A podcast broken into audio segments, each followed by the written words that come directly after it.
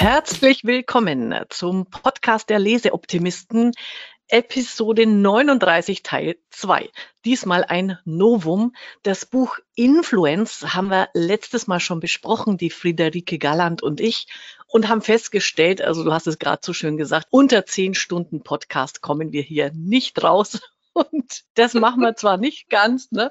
aber wir wollen auf alle Fälle hier euch Zuhörern noch einen weiteren ein weiteres Lesevergnügen mitgeben und, und einfach Impuls, dieses Buch Influence von Robert Giardini zu lesen. Ja, Friederike, ich sage erstmal Hallo. Ähm, du Hallo? bist ja Rhetorik-Profi und insofern habe ich das auch mhm. gemerkt letztes Mal beim Diskutieren, wie viel Spaß das mit dir macht, weil du die Themen so super auf den Punkt bringst.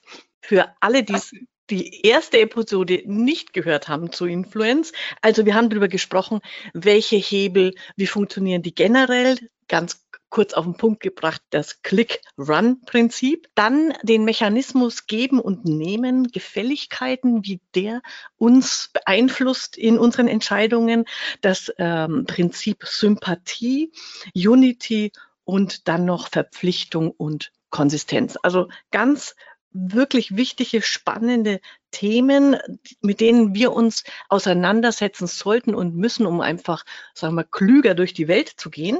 Und heute wollen wir uns die weiteren ähm, Mechanismen anschauen, die der Gialdini beschreibt, nämlich soziale Bewährtheit und Knappheit. Autorität lassen wir mal weg, sonst kommen wir wieder mit der Zeit nicht zugange, glauben wir. Wahrscheinlich. Mal gucken.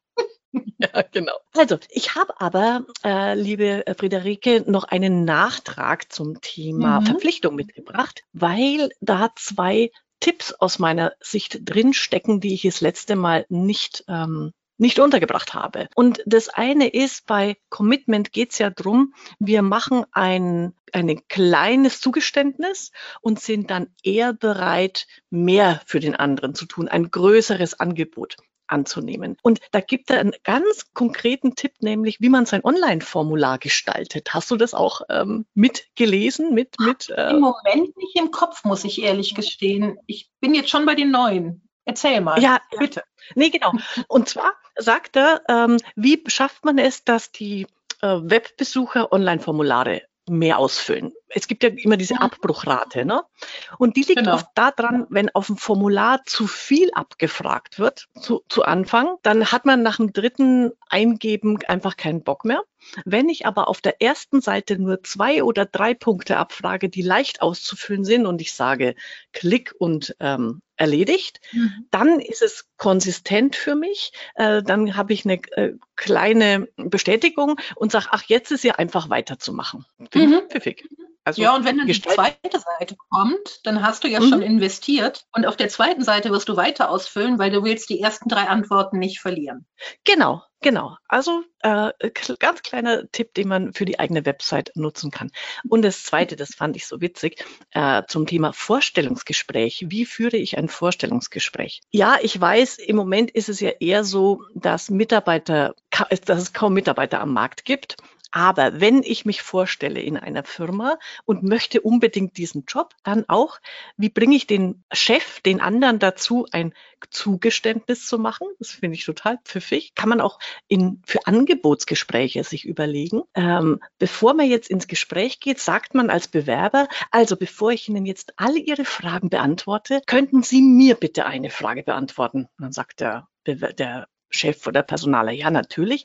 Nämlich, ich bin neugierig, was genau an meiner Bewerbung, an meinem Hintergrund hat Sie positiv angesprochen, so dass Sie mich zum Bewerbungsgespräch eingeladen haben. Was für ein Ja, das ist wie ein Leimfaden für die Fliegen. Das ist unglaublich. ja. Weil er ist dann geprimed auf das Positive, an das er sich noch erinnert oder dass er jetzt aus seinen Akten raussucht. Aber auf jeden Fall hat er eine ganz andere Brille auf und bekennt sich ja dann auch dazu, dass er dort einen guten Kandidaten vor sich hat.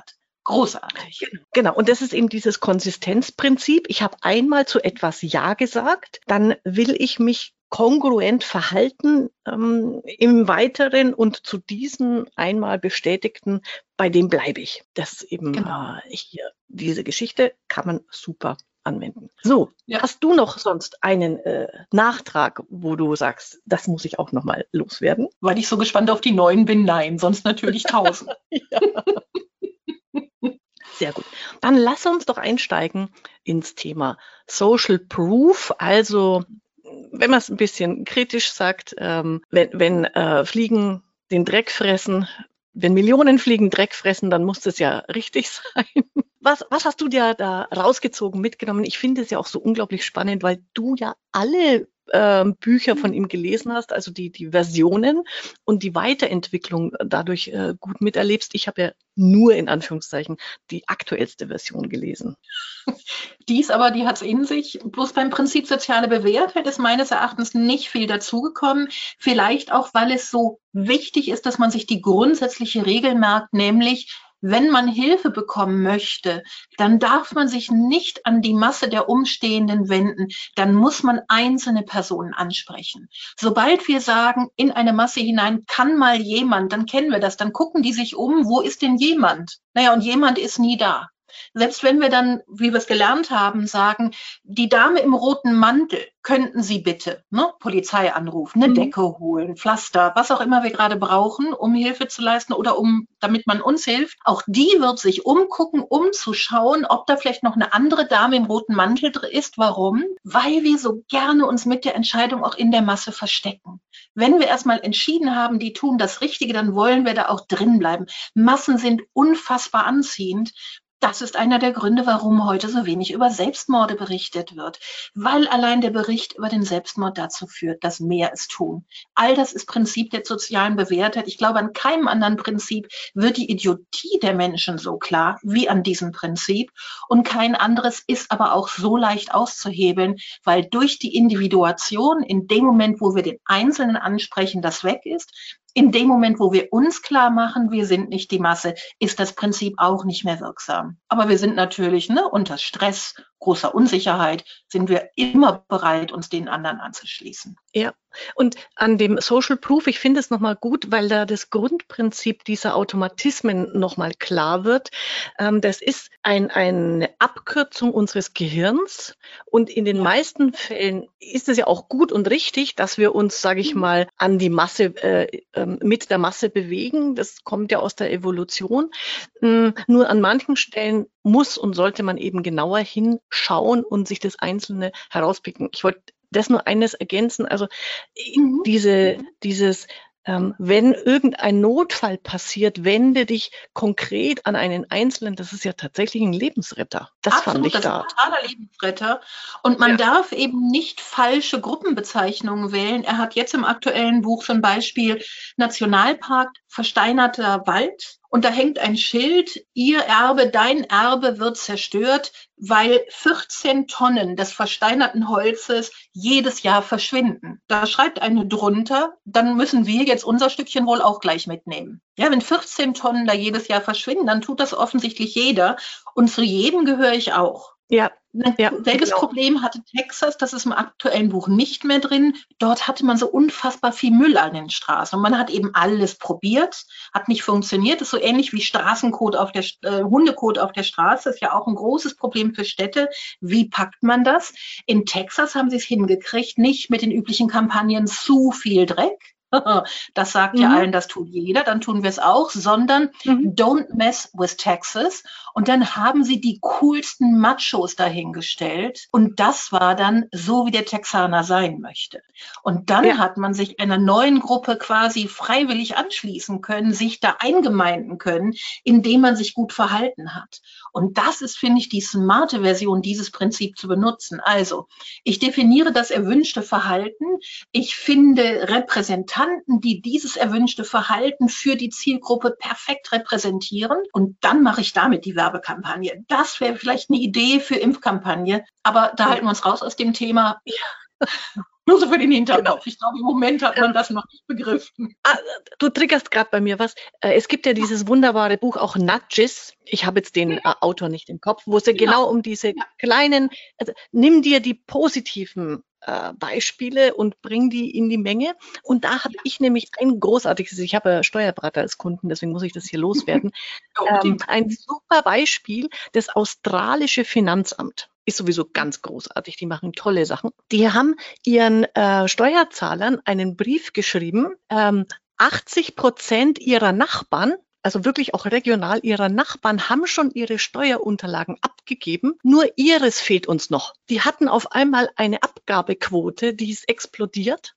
Und vorher mhm. haben sie immer geschrieben, wenn sie nicht rechtzeitig bringen, dann gibt es einen Strafzins. Äh, Wundervoll. also alle lieben Steuerberater, ja. die, die, wo noch Unterlagen fehlen, nutzt dieses Prinzip und schreibt, alle 70 Prozent unserer Mandanten haben schon die Unterlagen abgegeben. Von ihnen fehlen sie uns noch. Wäre schön, wenn bis, bumm. Finde ich super. Ich finde ein bisschen schwierig, dass das so negativ ist, wenn man dann so ausgesucht wird als einer, der es noch nicht hat. Mhm. Ähm, vielleicht kann man das noch positiver formulieren. 70 Prozent haben schon abgeliefert. Wir sind uns sicher, dass sie auch in naher Zukunft zu den Klugen gehören. Jetzt muss man ah, noch ein anderes Wort für Kluge finden.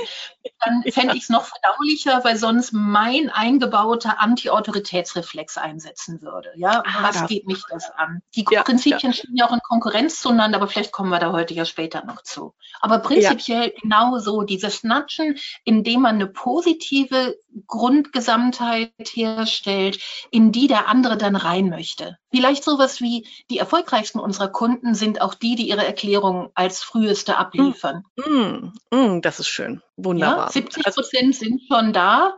Wir denken, dass auch Sie dazu gehören und fragen uns deshalb, ob Sie noch Beratungsbedarf haben. Es wird immer besser.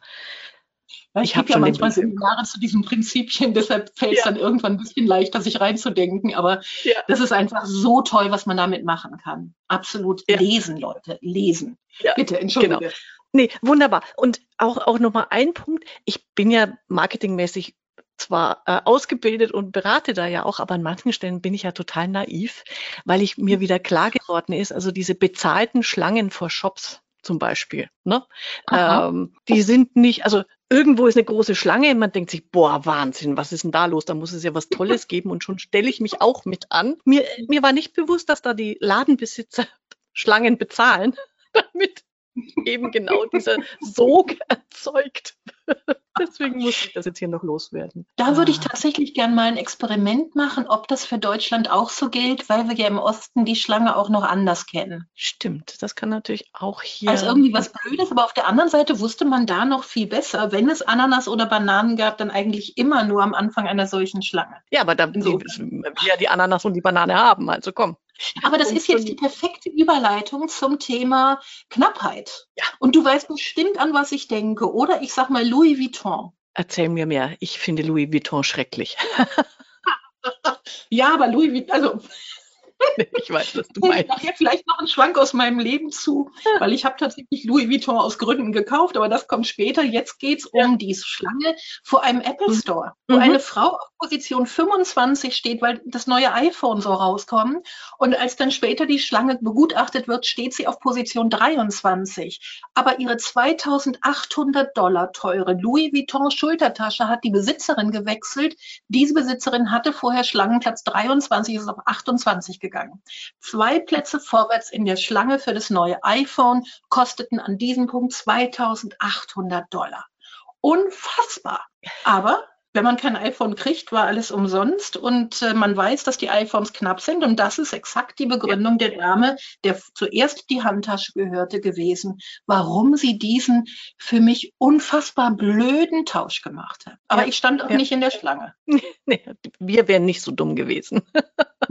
Nun gut.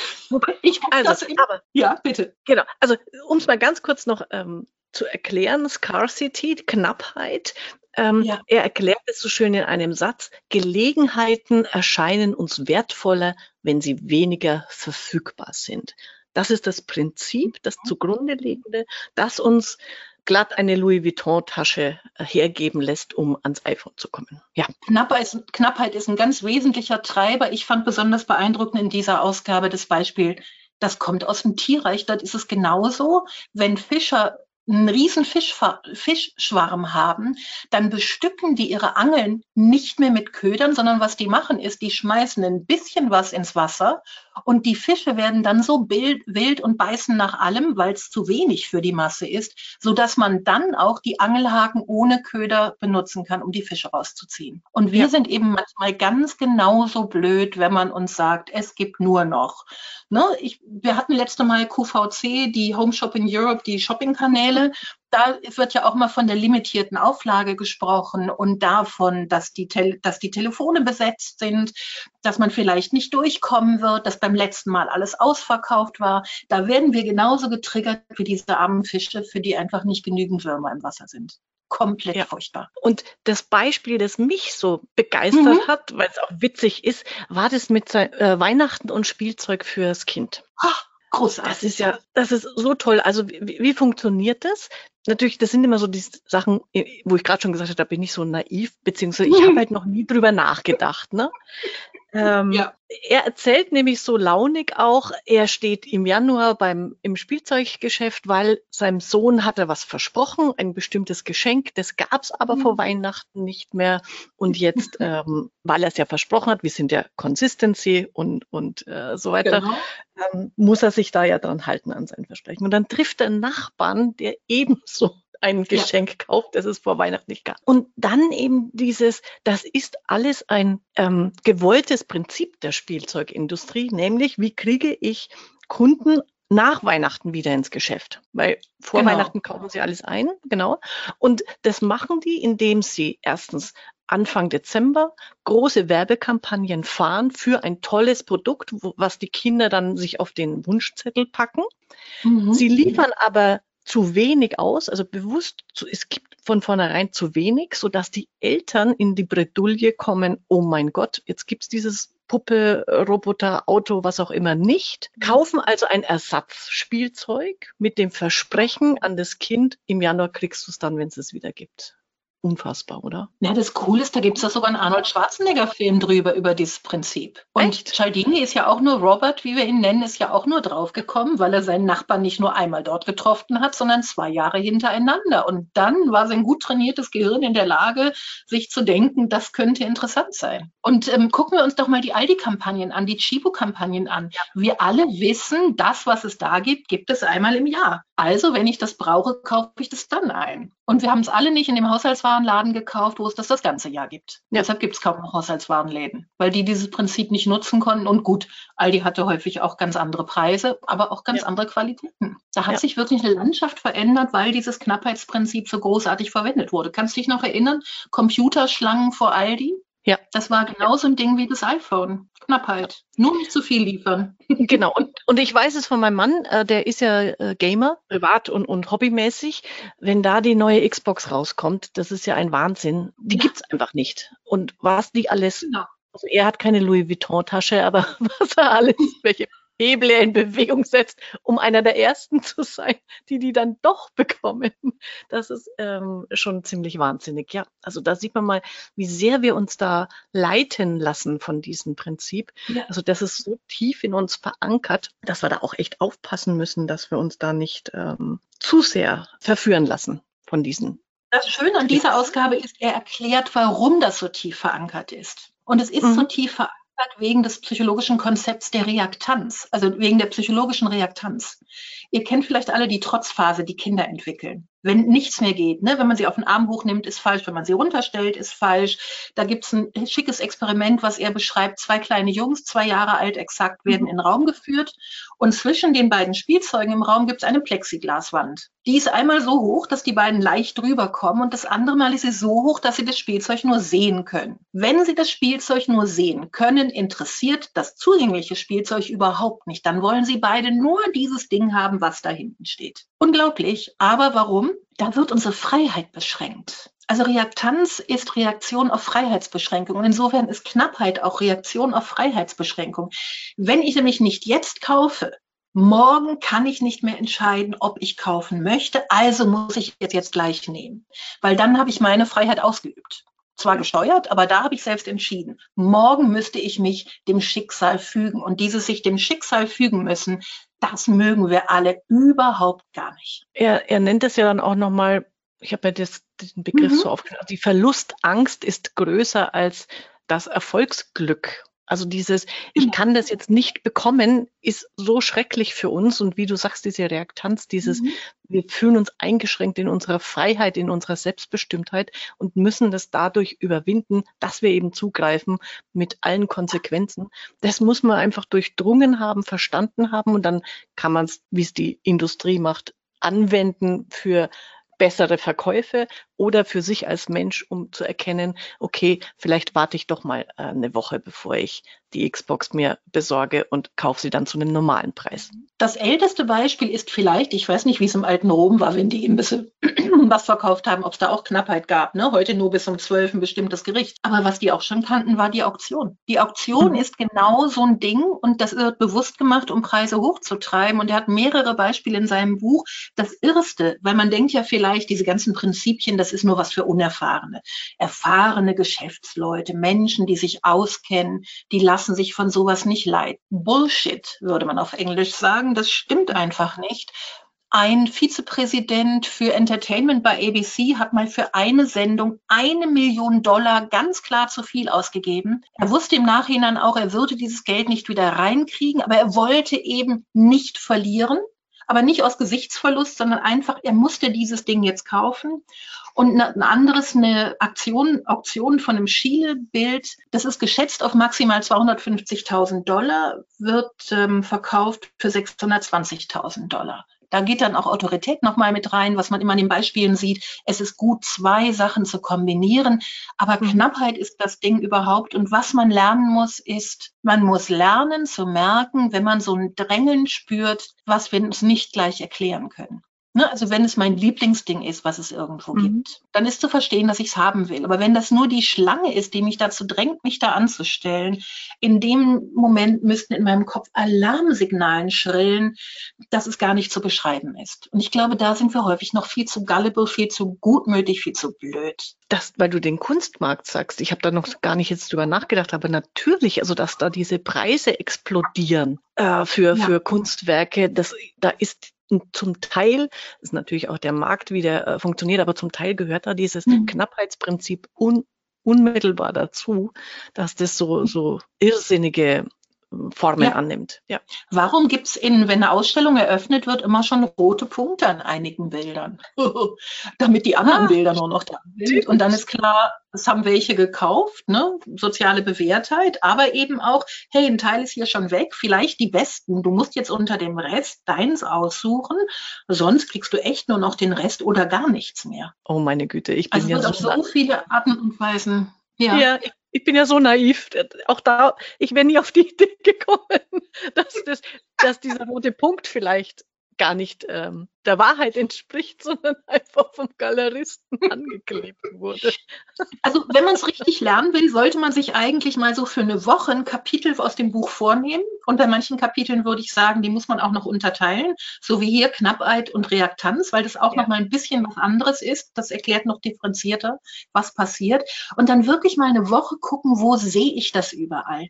Mir ging es nach dem ersten Lesen des Buches so, da kamen diese Zeitschriftendrücke an die, an die Tür. Kannst du dich dich erinnern? Ja. Die, die dir erklären, sie sind ein Strafgefangener. Ja. Und da war das Schöne, ich habe durchgezählt, welches Prinzip wann verwendet wurde. Und das erste Mal war ich in einem solchen Gespräch entspannt, weil ich wusste, mhm. was da passiert und ich wusste, ich kann mitgehen und zum Schluss werde ich Nein sagen, weil ich weiß, was für ein böses Spiel da getrieben wird. Ja. Aber man erkennt das eben nur, wenn man sich wirklich vornimmt oder wenn man lernt, dieses unangenehme Gefühl mitzukriegen, das wollen wir aber nicht gerne. Ich würde ja. sagen, man sollte tatsächlich mit diesem Buch trainieren. Ja, das ist eine super gute Idee. Er bringt ja auch selber ein Beispiel im Buch von sich, wo so eine junge Dame ein Interview, also erstmal sagt, ich möchte ein Interview führen, ähm, mhm. was sie für Vorlieben haben. Und dann fragt sie ihn eben, ja, gehen Sie gern essen? Ja, und dann redet sie ihn quasi in alle seine Hobbys, Interessen und Lieben hinein und ver sucht ihm dann zu verkaufen,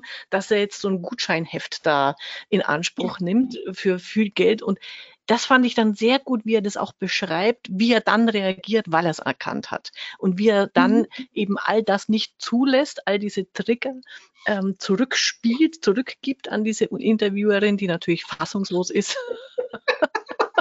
und gar nicht weiß. So ein junges Mädchen, der wird ja auch nur gesagt, wie sie, wie sie es machen soll. Ich glaube nicht, dass die im Hinterkopf hatte, das sind jetzt alles die Mechanismen, die du da anwendest. Äh, das Gespräch stelle ich mhm. mir unfassbar lustig vor, wenn der dann die Augen aus dem Kopf fallen. Ich bin immer knapp versucht, es gibt doch diese oftmals am Rande von wirklich gut organisierten ähm, Tierschutzorganisationen. Weißt du, die so auf der Straße stehen, in Einkaufsstraßen? Ja. Und wo ich immer das Gefühl habe, ob hier der Zweck so gut ist oder das nicht eigentlich eine gut bezahlte Spendensammelaktion ist, also wo es darum geht, die Aktion zu bezahlen. Und da mal hinzugehen und dann im Gespräch denen quasi zu erzählen, was man ihnen dabei gebracht hat. Das ist, glaube ich, der beste Weg, die so zu verunsichern, dass sie mit dem Nächsten es nicht mehr so machen können.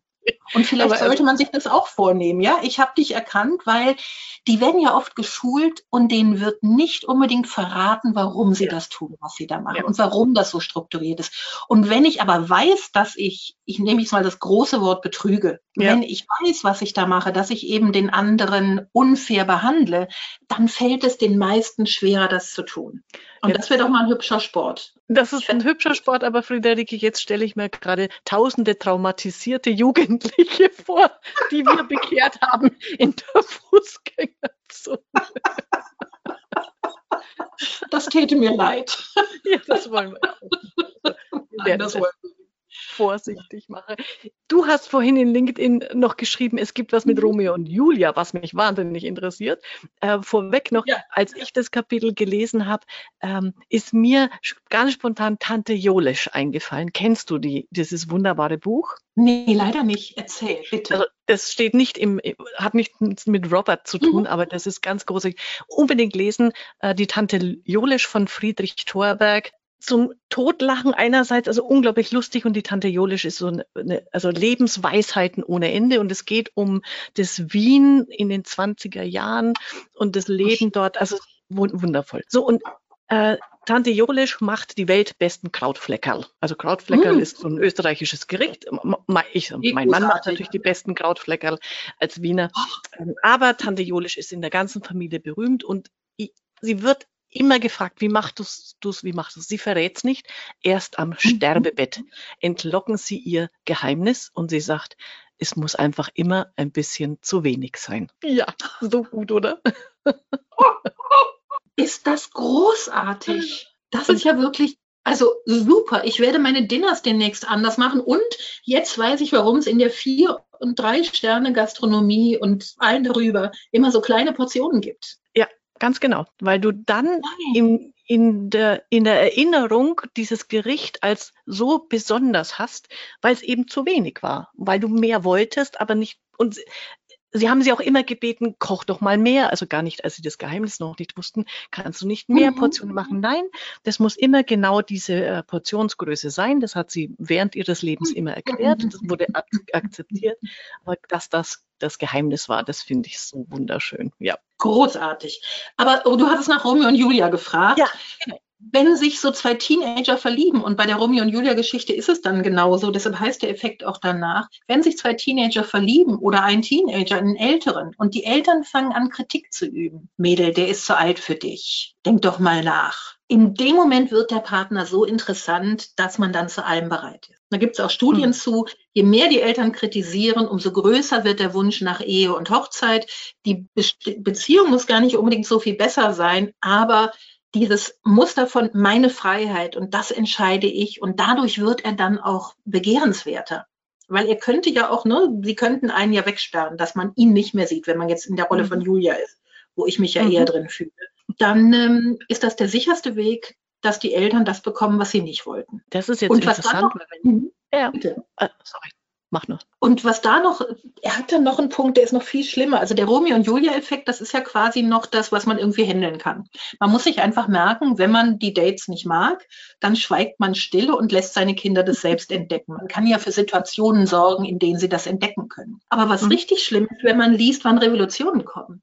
Revolutionen kommen, wenn es zeitweise Verbesserungen gab und diese wieder zurückgenommen werden. Dann gibt es Social Unrest, dann gibt es gewalttätige Explosionen, weil die Menschen die Freiheit gekostet haben, gemerkt haben, dass das geht und sich es dann nicht wieder wegnehmen lassen wollen. Und das heißt also auch in der Kindererziehung, jetzt wieder auf das Kleine zurück, ja. wenn ich meinen Kindern immer mal wieder etwas gestatte, dann gewöhnen die sich daran und dann ist es viel schwieriger, sie eigentlich auf die grundlegenden Regeln zu reduzieren. Es ist viel besser, sich konsistent zu verhalten und diese Extras nicht zu machen, damit die das nicht als doppelte Verletzung spüren. Mhm. Weil durch das einmal gestatten mache ich klar, es ist möglich. Und warum sollte jetzt meine Freiheit beschränkt werden, dass es nicht möglich ist, nur weil du das sagst? Nur weil die Ökonomie danach nicht ist. Und ja. gerade diese Freiheitsbeschränkung, ja, aber das hatten wir eben schon, nicht nochmal. Nee, aber äh, das ist ein wichtiger Punkt. Also das führt jetzt hier zu weit ähm, für mich im Podcast, aber das mal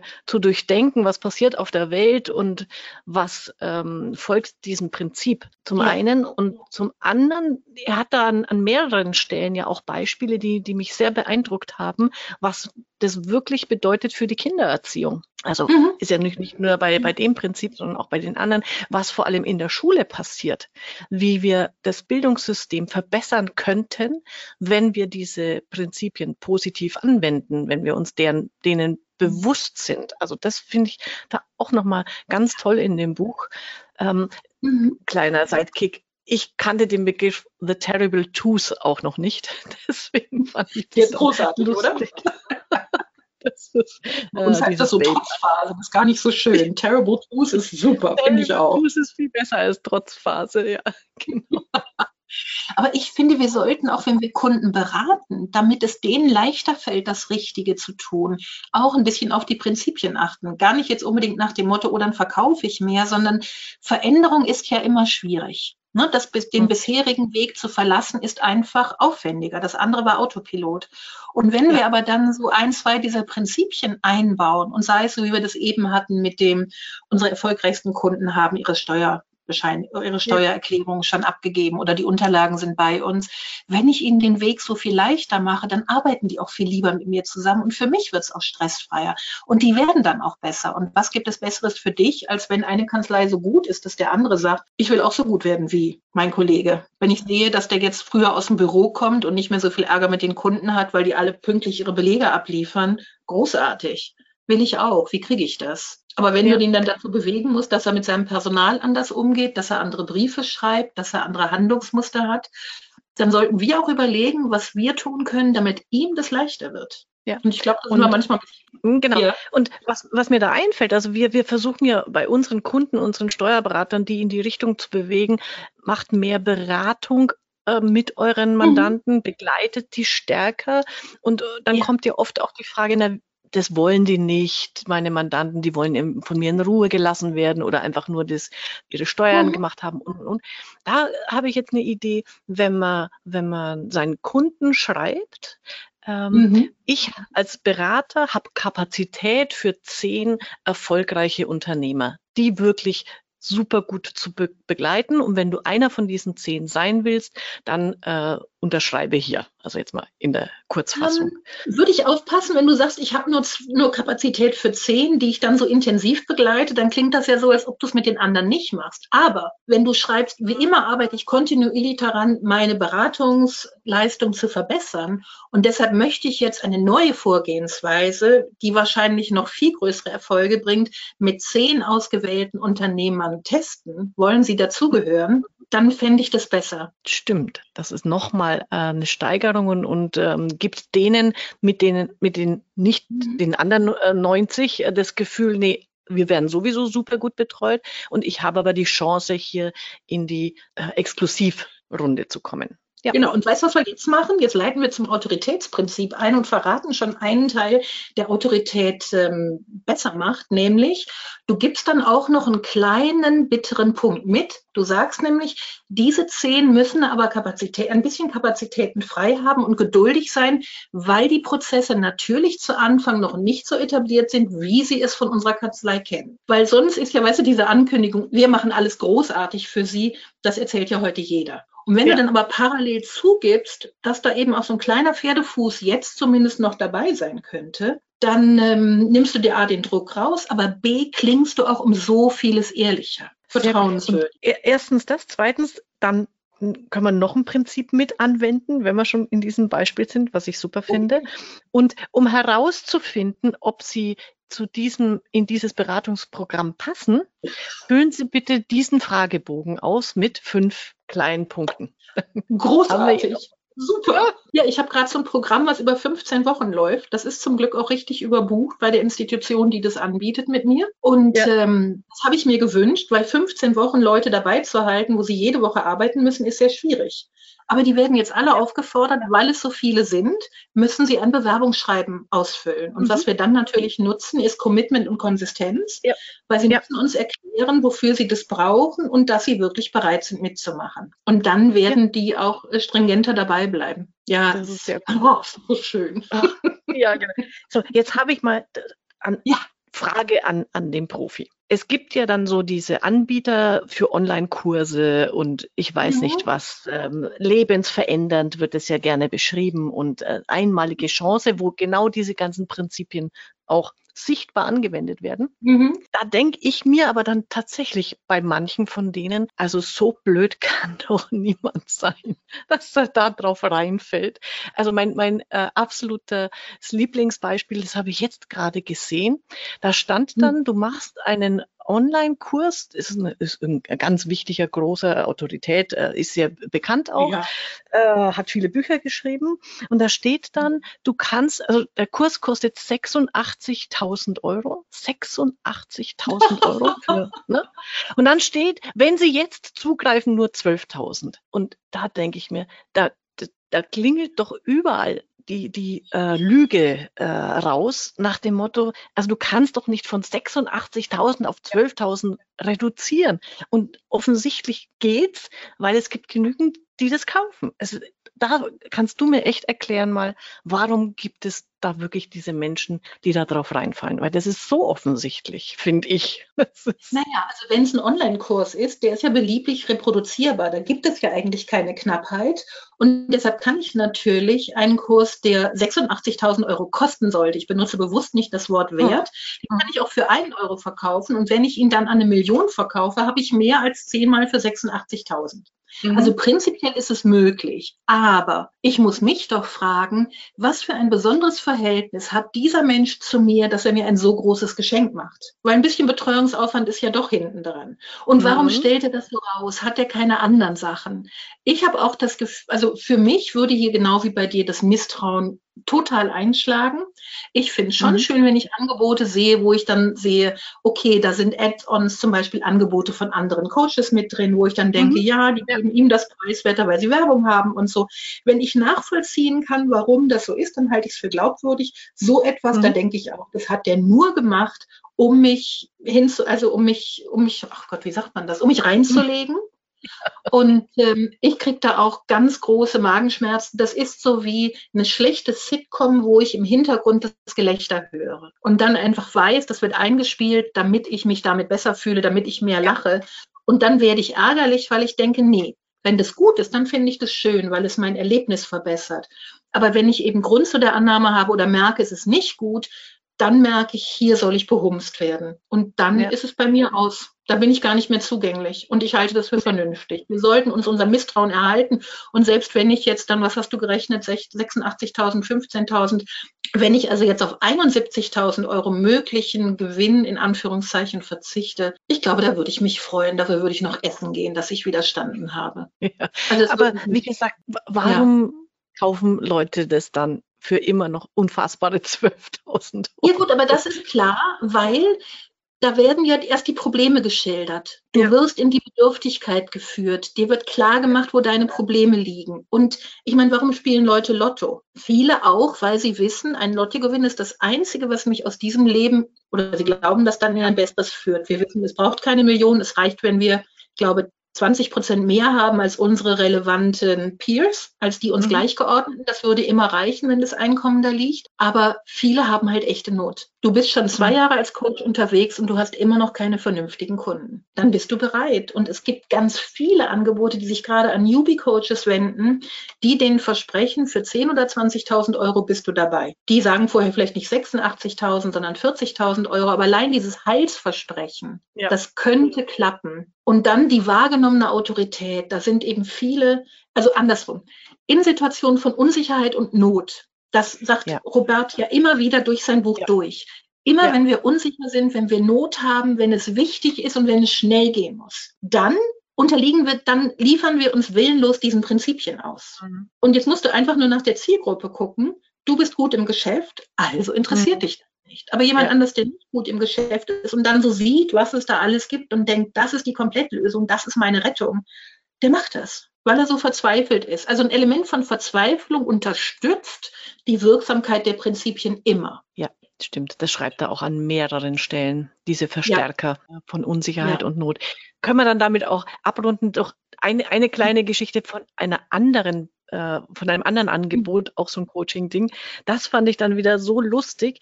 Da war der, der ursprüngliche Preis 88.888 mhm. und der wurde dann reduziert und vielleicht hast du da auch eine Antwort, weil ich weiß nicht, warum das Sinn machen soll, wurde reduziert auf 44.444,44. Also mit 44 Das kann ich dir erklären. Noch. Das, das ist bitte Psychologie, exakte Preise, auch wenn wir an den 44.444,44 ja eigentlich merken könnten, dass das auch nur ein ausgedachter Preis ist, dass das passiert, ne? so unwahrscheinlich. Ja aber trotzdem eine präzise, ein präziser Preis oder eine präzise Zeit wirken stärker. Wenn ich eigene Seminare anbiete, so Webinare oder so, dann mache ich es mhm. immer so, dass die nicht um 10 Uhr anfangen, sondern um 10.14 Uhr. Und das 10.14 Uhr wird viel mehr ernst genommen als 10.15 Uhr oder 10 Uhr, weil die 14, da stolpert jeder drüber. Das ist was anderes, das ist was Außergewöhnliches. Und insofern ist die 44, aber ich frage mich ernsthaft, was du für einen Browserverlauf hast, dass du diese Angebote alle siehst. Ich schicke dir das mal. Das mit den 44, da habe ich einen Screenshot von gemacht, weil ich es so lustig fand. Ja, ich würde ja gern mal, aber das wird man nicht kriegen. Ich würde gern mal eine Studie sehen, wie das dann wirklich läuft. Aber heute über A-B-Testing kannst du davon ausgehen, wenn das jemand ist, der sowas regelmäßig macht und mit seinem Funnel, eigentlich muss man immer mal in solche Tunnel reingehen, um dann wieder zu sehen, wie Roberts Prinzipien benutzt werden. Durch ja. das A- und B-Testing kann man ja all diese Dinge präzise austesten. Mich wundert Stimmt. jetzt, dass die nicht 43.444,44 gemacht haben. Ja, also das wäre für mich irgendwie, da, da würde ich drüber stolpern und würde denken, da könnte, das könnte ich jetzt nicht so einfach abtun, obwohl es immer noch okay. bescheuert. Ja. Aber ich, ich werde mal auf die Seite gucken von der. Ähm, vielleicht ist mhm. jetzt ein anderer Preis drauf. Das kann ja auch sein. Ja, das mache ich auch gerne. Auch mal so später nachgucken, wie ehrlich das war, was die geschrieben haben. Genau. Und manchmal ist man ein bisschen entsetzt. Ja, genau.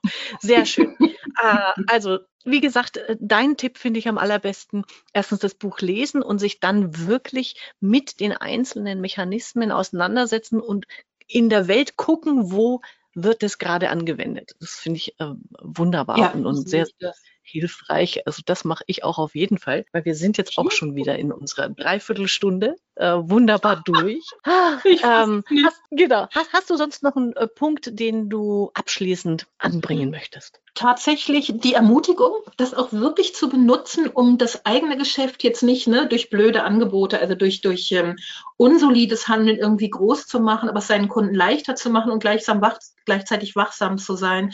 Aber das haben wir gerade die ganze Zeit besprochen. Ich finde, ja. in seinen Formulierungen, wenn man spricht, wenn man Reden hält, Präsentationen macht, da sollte man noch mehr drauf gucken, dass man nicht gegen die Prinzipien läuft. Da bin ich manchmal erstaunt, wie in Anführungszeichen ungeschickt das ist, was da gemacht wird, so dass eigentlich, weißt du, statt Konsistenz die Leute ähm, geradezu in den Widerstand getrieben werden. Und da halt zu gucken, wie man das bekämpfen kann. Ja, sehr gut. Das passt nämlich gut, weil ich habe mir einen Satz rausgeschrieben von, ah, vom Kapitel okay. Commitment und Konsistenz.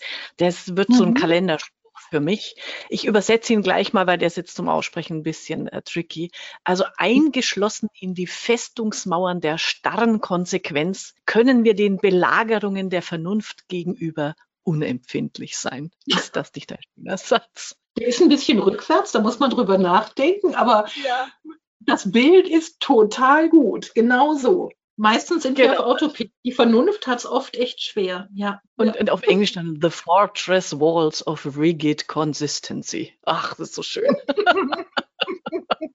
ja. Daran, diesen Satz werde ich mir auf jeden Fall ähm, vor Augen jetzt halten, irgendwo eingerahmt, immer wieder mal angucken, weil dieses, äh, diesen Starrsinn an der einen oder anderen Stelle, wenn wir uns in eine Sache verrennen, den dann für sich selber aufzulösen, das ist wirklich ein guter Lebenstipp, den, den ich mir ins Gehirn schreibe. Sehr schön. Ja, und ansonsten, ansonsten lesen. Denn wenn man immer wieder Bücher zu diesen Themen liest, wie du das ja so vorbildlich auch mit deinem Podcast machst, dann wird man eben durch das Nudging und durch andere Bücher immer wieder darauf hingewiesen, dass man diese Automatismen hat und wie man damit umgehen kann, eben nicht in diesem Vor, in, hinter diesen Festungsmauern zu bleiben. Lesen bildet. Ganz, ganz genau. Lesen bildet in dem Sinne sage ich danke, Friederike. Wir haben uns ja schon fürs nächste Buch verabredet. Das kommt dann so April, Mai raus, äh, der Podcast dazu. Freue ich mich schon wieder drauf und sage jetzt ähm, schönes Wochenende und ich freue mich bald und oft wieder von dir zu hören. Bis denn. Bis denn. Das war's für heute. Das nächste Buch steht schon im Regal. Auf Wiederhören bei der Leseoptimistin.